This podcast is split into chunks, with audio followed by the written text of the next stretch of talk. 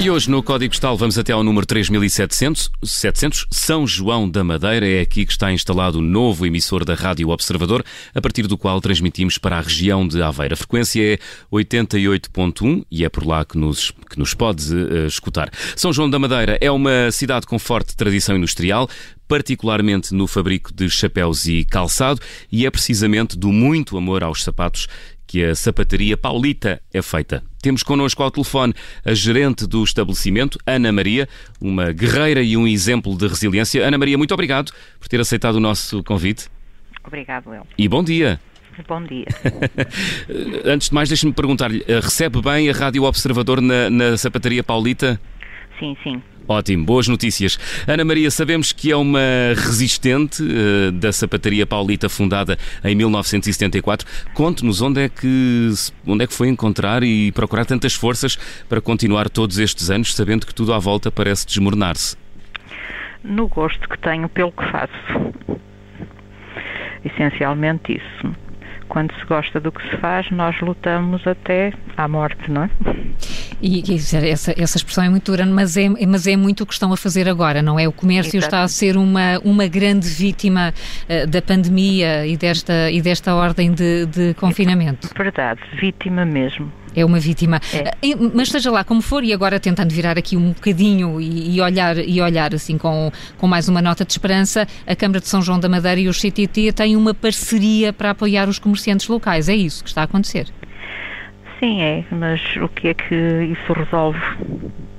Se nós não podemos trabalhar, nós só queríamos que nos deixassem trabalhar. É? E não estão a conseguir agora de forma nenhuma pois produzir não. sapatos? É assim, nós não estamos de forma nenhuma a vender sapatos. Uhum. Como não se vende, não se pode produzir. Ninguém compra, é isso? Exatamente.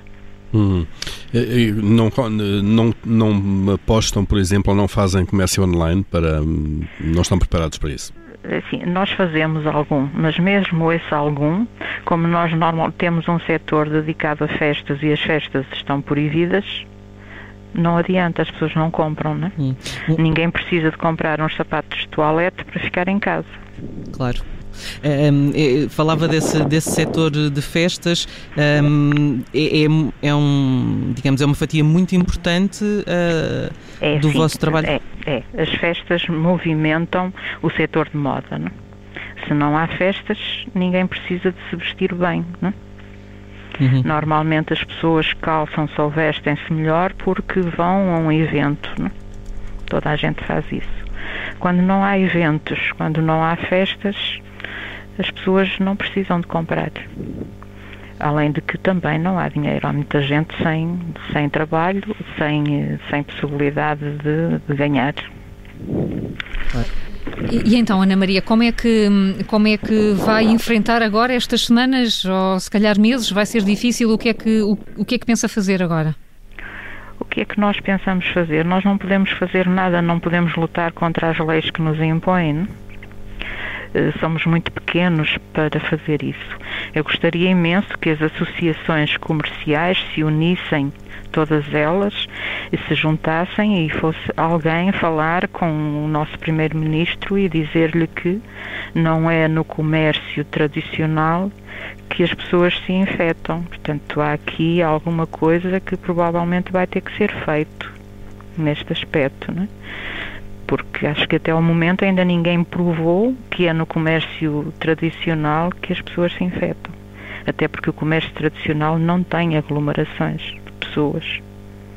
Eh, os apoios que, que, o Governo desde o ano passado tem colocado no terreno, precisamente para, para tentar amortecer o impacto desta crise também no pequeno comércio, não têm ajudado? Têm-se de alguma forma candidatado a eles?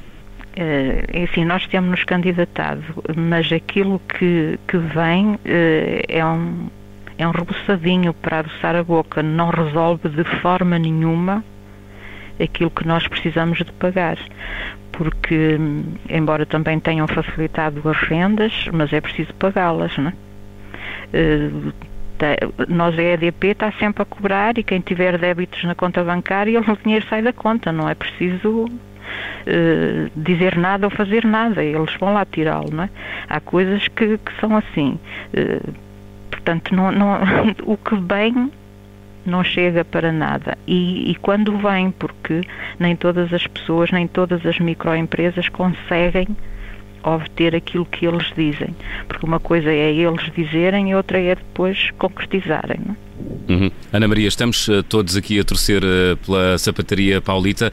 Tenho a certeza que vai correr bem. Melhores dias uh, virão no futuro. Estamos todos nas mesmas circunstâncias. É Há uma nuvem negra a pairar sobre as nossas cabeças, mas eu tenho a certeza que essa nuvem vai deixar-nos muito em breve e o sol vai brilhar. Ana Maria, muito obrigado. Gerente da sapataria paulita, que nos contou aqui nos últimos minutos que é um grande amor que sente por esta profissão, que a mantém a puxar pelo seu negócio.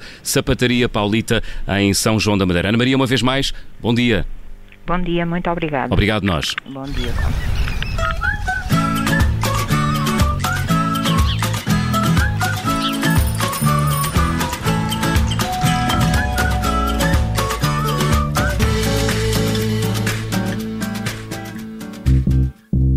Obrigada por ter ouvido este podcast. Se gostou, pode subscrevê-lo, pode partilhá-lo e também pode ouvir a Rádio Observador online em 98.7 em Lisboa e em 98.4 no Porto.